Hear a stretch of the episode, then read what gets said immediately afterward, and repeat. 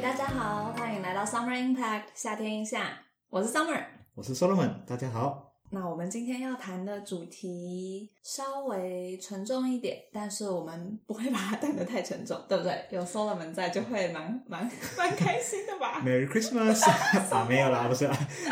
笑死，已经过很久了，没错，过很久了。好吧，那我就直接开始喽。嗯，我是一个文学门外汉，但是我喜欢文学。然后在十二月十五号的时候，就十二月中第十四届那个台北国际书展大奖，它的首奖名单就公布了。那其中有两部以香港社会议题为题材的作品，分别是《黑日》还有《烈火黑潮：城市战地里的香港人》这两本书呢，就分别得到了台北国际书展大奖的。非小说奖以及编辑奖的首奖。我们今天作为引言，我们来引用《黑日》里面的序言。他说：“即使城市遍地砖瓦，依然有暴政者无法拿走的温柔。”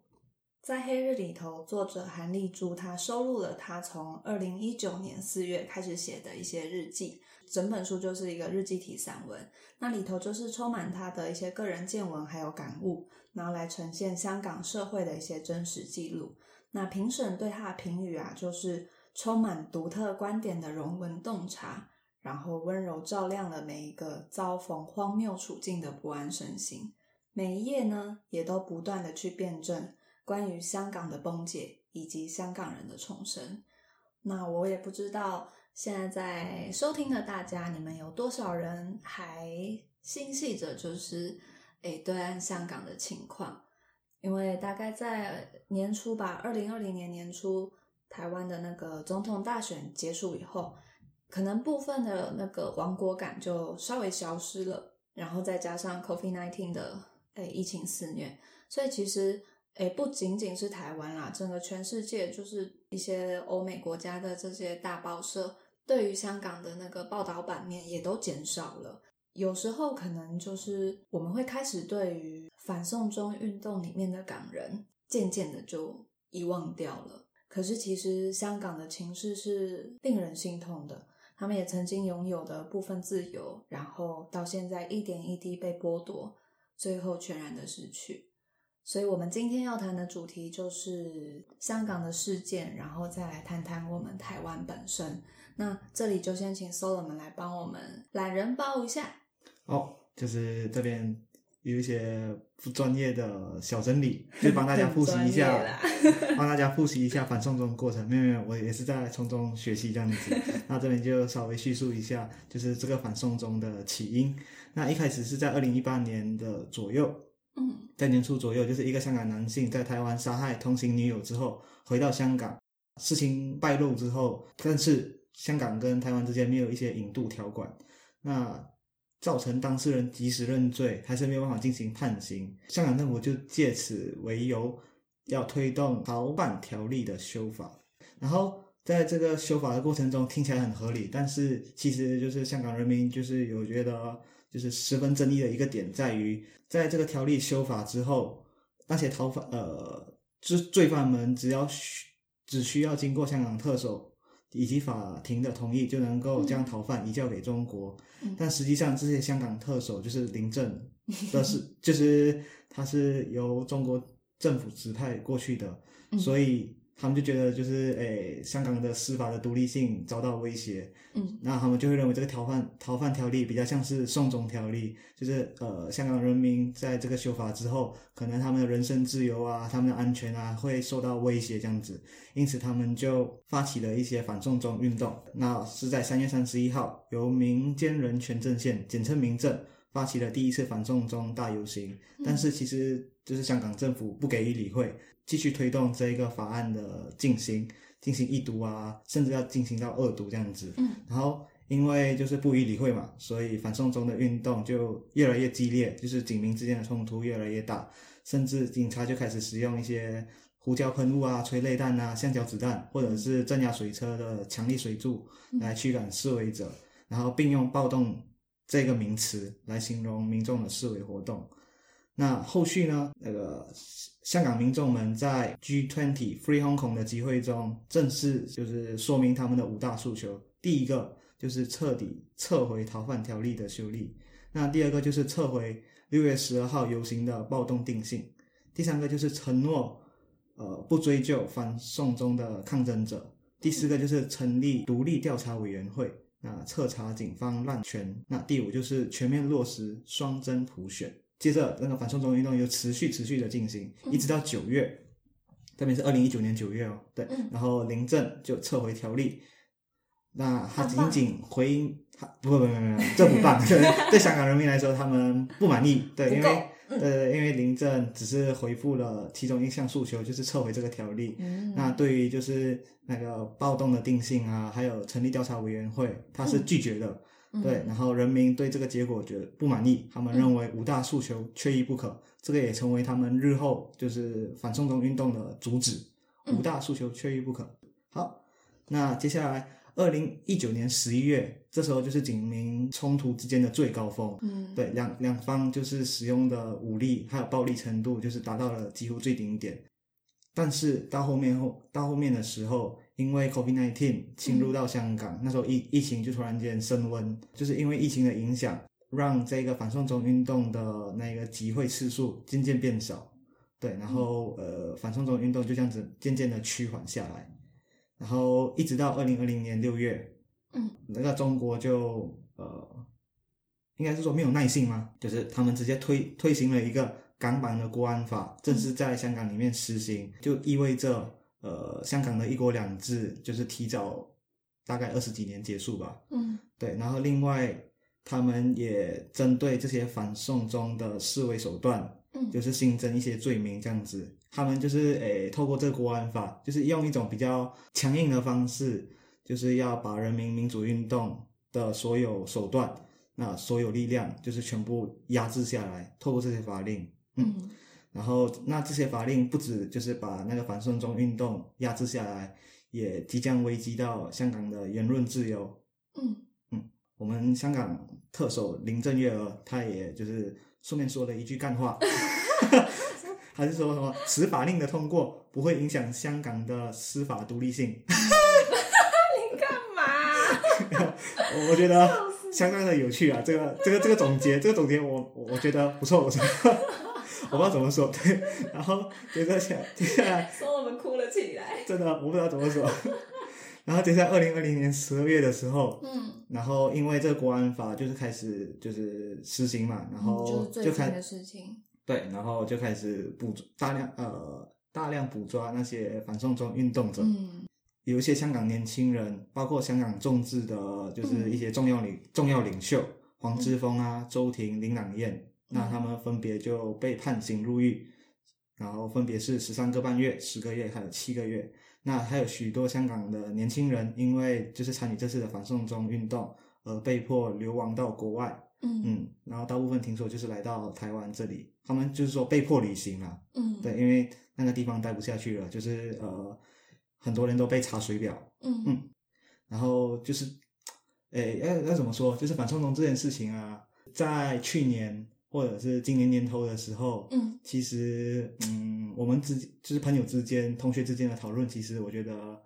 我是很少参与的，对，因为我觉得这件事情有点太大、太广泛，嗯。很难就是很全面性，或者是说很客观性的去看，就是因为就是你无论你站哪一边，就是另一边的那一个理论跟论据，嗯。其实听起来好像也十分的坚强有力，嗯。然后就是哎会变成是说有两种版本的说法，然后嗯。两个听起来都很合理，嗯。然后就变成说就是呃不然我就选择保持中立好了。但是我觉得就是、嗯。呃这个比较不像是保持中立，这个比较像是保持沉沉默，然后不做评论。嗯。对对对，认为这样子就不会就是好像被对方就是指责，或者是哎被对方看出你就是、嗯。呃盲点这样子。嗯。但我觉得这种事情就是一定会有盲点啦，因为我们还不够专业嘛，就是对于对。这种事情的观察还不够的客观。嗯嗯那但是我就是我现在想要透过就是这个节目，就是将自己呃所相信的事情讲出来，嗯，然后尽量可以的话啦，因为我现在还不太会，就是表达自己的想法。虽然我知道就是一定会有反驳的声音，或者是说就是嗯哎、有盲点，或者是你有不足的地方这样子，嗯但是我觉得就这种讨论是好的，就会让就是彼此或者是让自己更加知道自己相信的是什么，嗯自己未来想要就是去争取的事情是什么这样子。明白。嗯，所罗门突然给了我一碗心灵鸡汤，很 奇怪哎，我不是在谈香港吗？没有没有没有，就是透过这件事情，就是小谈一下。我我最主要是想要了解整个过程，是，然后看有没有办法，就是就是从中学习到什么，就是我们要从历史中学习嘛，就是类似这样的概念，就是类似的干话。对对对对，嗯好了，那我们就先进入专场音乐。哒啦。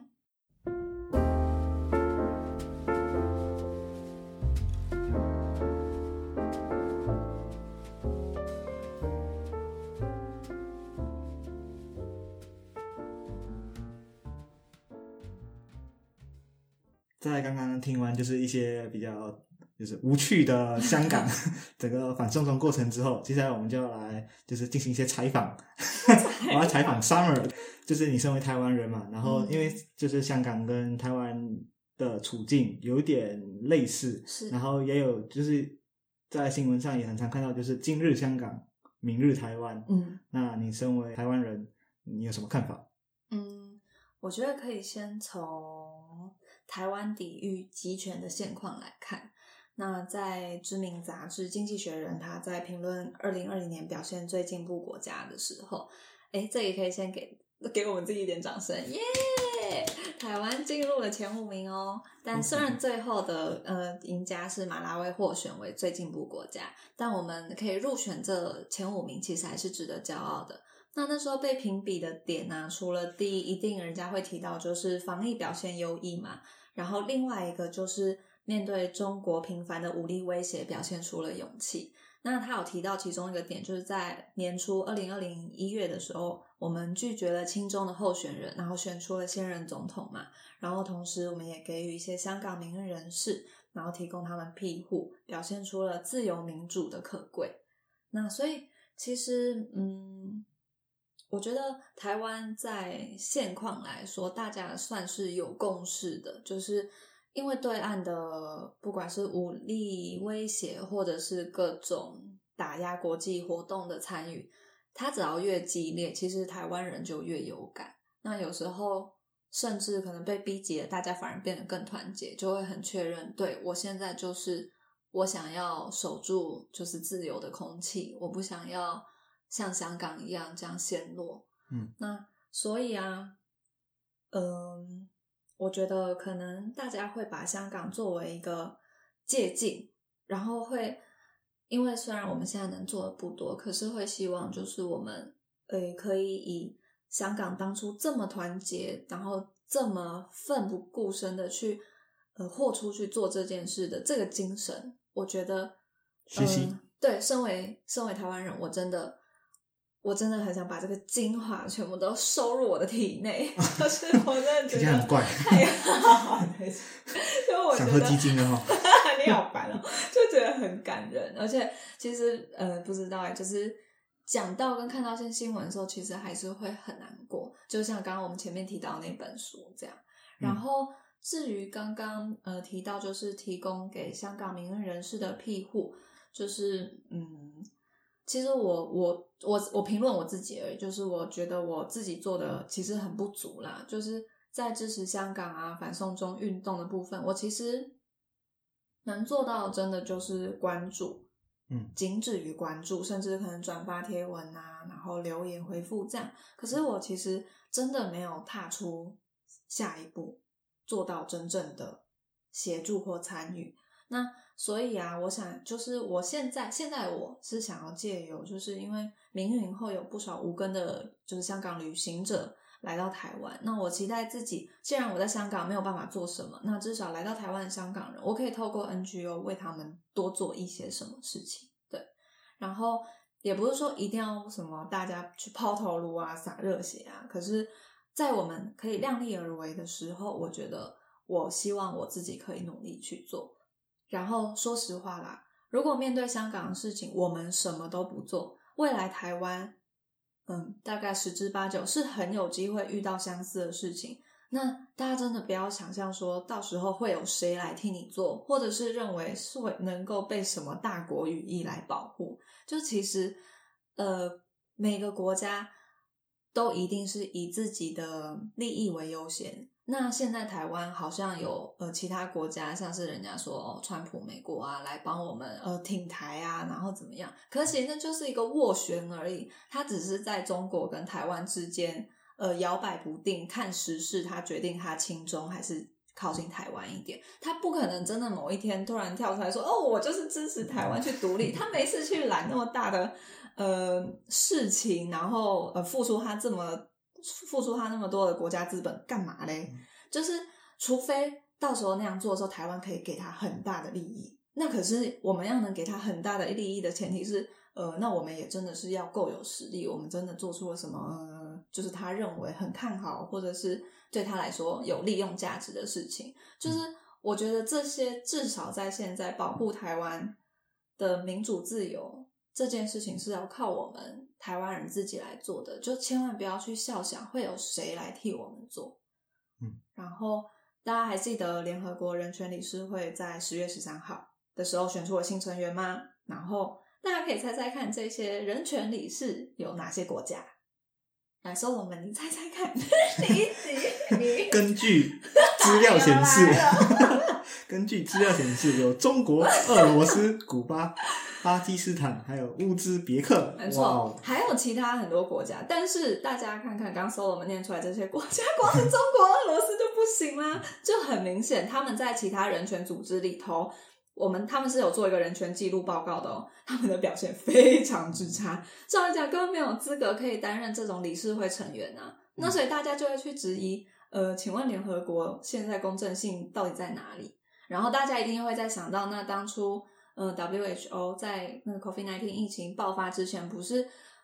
谭德赛就是速度包庇中国的状态，所以其实大家可以想见，基本上现在这些国际组织，你真的敢靠他吗？不敢吧？他的人权理事会是中国，哎，俄罗斯呢，吓都吓死了。所以，我们珍惜台湾民主自由，真的要靠自己来保护。我们必须要有接。觉悟，我们要有 觉悟，对，要靠自己守护。我们也要珍惜 summer，他可能他他讲完这段话，可能多几天就消失了。笑死！我我好害怕哦，爸爸，我爱你们。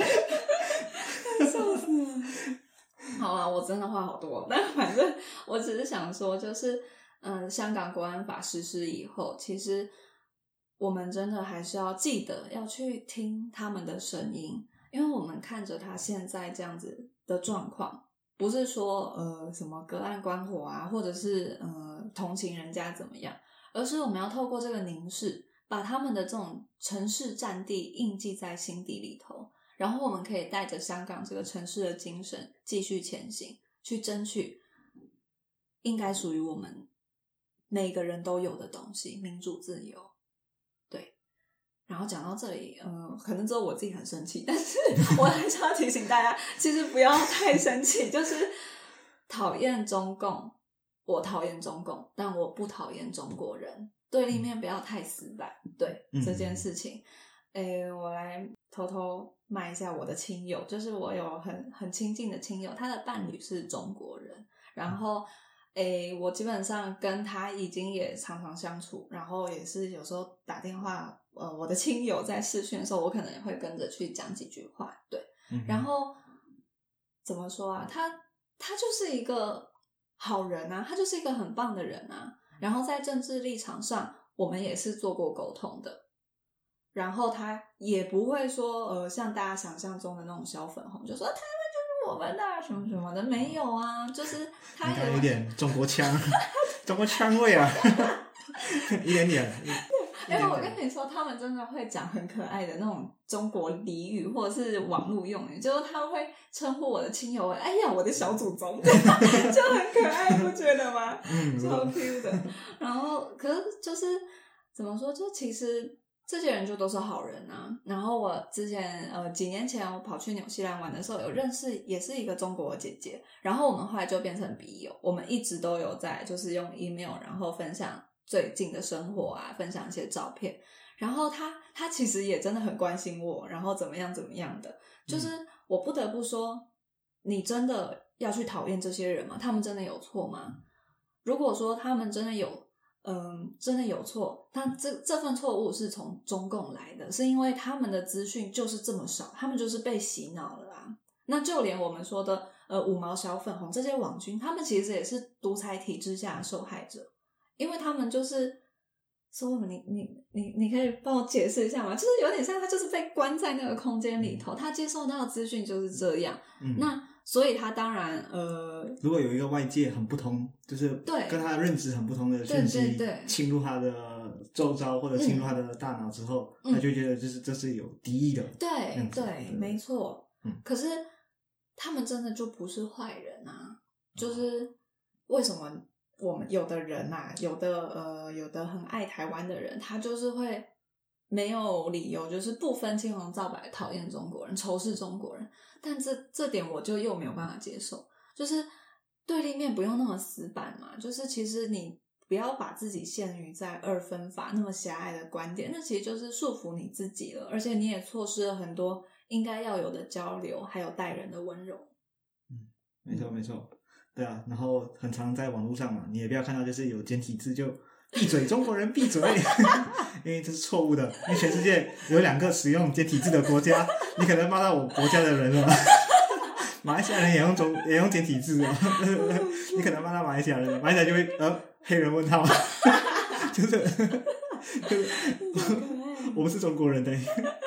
对啊，我们就是不要用就是刻板印象去看待就是一个族群啊。然后，诶，如果你就是看到就是简体字，或者你看到中国人就叫他闭嘴，什么小粉红，直接给他冠上这种刻板印象的名号，基本上就是放弃沟通嘛，放弃认识一个好呃，放弃认识一个人的机会。你应该要把他当做独立，就是一个独立个体来看，去认识他。诶，可可能你可以透过他，嗯就是认识一些不同的中国文化，或者是学习他们好的地方。嗯对啊，虽然我没有就是大陆的朋友，但是我有我我现在用大陆的平板跟大陆的手机。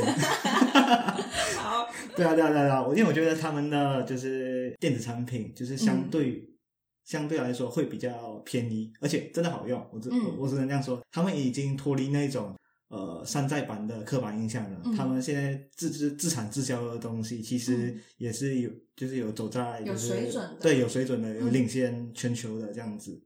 对啊，然后我也有听就是朋友之前他去大陆的旅行经验，嗯他觉得呢，就是他他去到那个国家之后，他觉得那个城市就是跟就是外面叙述或者是跟想象中的不太一样，其实是相当的发达，相当的整洁干净这样子。嗯然后他们的互联网也十分的发达，就是诶现在买东西都是无现金交易，就是一一用一个手机一个微信，嗯就能够就是解决你身上呃解决你就是生活周遭的所有消费啊，你想要做什么事情就是透过那一个手机这样子。嗯。然后他们还有一个很特别的地方，就是那个外卖，哇，我真的觉得听起来超神的，就是他点的外卖就是外卖的服务就是十分的快速周到，然后而且他就点一个沙包机嘛，他就直接把他直接把那个沙煲就是直接送给你，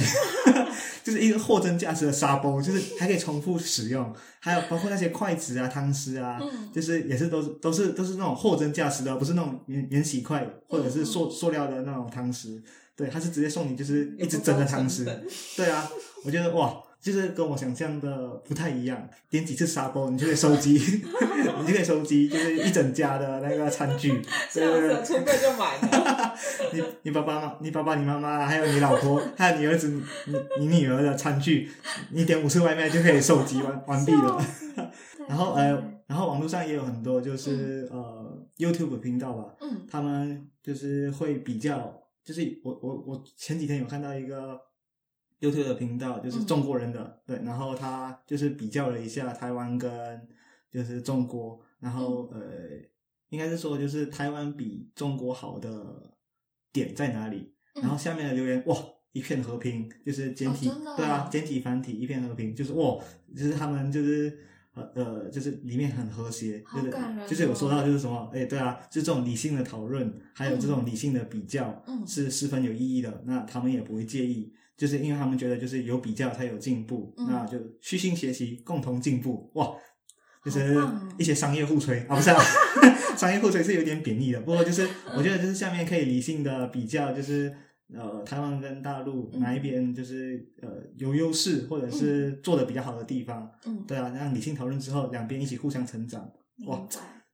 大大家这样不是好吗？对不对？对啊，一起学习嘛，对不是对？不要看到人就小粉红闭嘴，五毛闭嘴，强国人闭嘴啊！对啊，这样这样就没意义了，这样嗯就是你就会成为 attention seeker，那你就要去听。那你就要去听上一集，去注意一下有没有 attention seeker 的行为，到处引战，对对对，我觉得人和人之间呢、他就算立场不同、政治倾向不同，其实都是可以好好坐下来讨论跟沟通的。就是包含刚 Solomon 举的那个例子，然后还有我又要工商时间，就是我最喜欢的那个新闻工作者范奇斐，他的那个范奇斐美国时间这个频道里面，嗯它里面就有一集就是说，诶，他反正在做某一集节目，然后下面的留言呢、就是两岸两岸的人的留言非常的和平，而且是真的，就像你刚刚说的，是真的很有逻辑的在讨论，然后不是那种恶斗、互呛、互嘴，然后最后可能丢下脏话就消失的那一种。对，然后它里面就提到说，其实，嗯，就是你就算有这些不同的背景，可是只要你先愿意，你愿意停下来，先把你那个很仇视的那个敌意的心情，先让它缓一缓，然后你们可以互相了解、互相倾听，然后最后来好好沟通。就是其实人跟人真的是可以互相理解的，然后可以一起往好的方面去走。那我觉得就是大家，呃，我很爱台湾，这是大家应该不会质疑我吧？就是 对，就是我很爱台湾，但是我一样，我也有喜欢的中国的朋友，我也喜欢中国的一些文化，我也会看那个啊古装剧，我并不敌视中国人，但是我是确实真的很不喜欢中共这个政权。那所以我觉得大家就是不要把不是非黑即白嘛，对不对？嗯，就是还有灰色地带，谢谢听起来有点怪。好好笑。好啦，那我们今天就是来做个结语。那我们这个结语啊，其实有点像是整个二零二零年的结小小总结哦。不知道大家今年过得怎么样？可能对大部分人来说，二零二零就是一个 disaster 吧，还真是个大灾难。为什么要中英中英夹杂啊？哦，我们这个是国际化节目哦，哇哦，fantastic！然后啊，就是嗯，就除了疫情，疫情已经不用讲了嘛，COVID nineteen，然后还有极端气候，然后还有像 BLN 啊，但是除了欧美以外啊，其实我们亚洲这个地方也非常热闹，不管是香港反送中，还是泰国皇室改革啊，还有那个菲律宾的警察暴力这些，然后甚至你远到中东的局势、非洲的战事，其实各个地方的抗争运动是遍地开花的。那不知道哪一件事最打入你的心坎，又或者是哪一件事最让你心痛呢？不过，其实，嗯，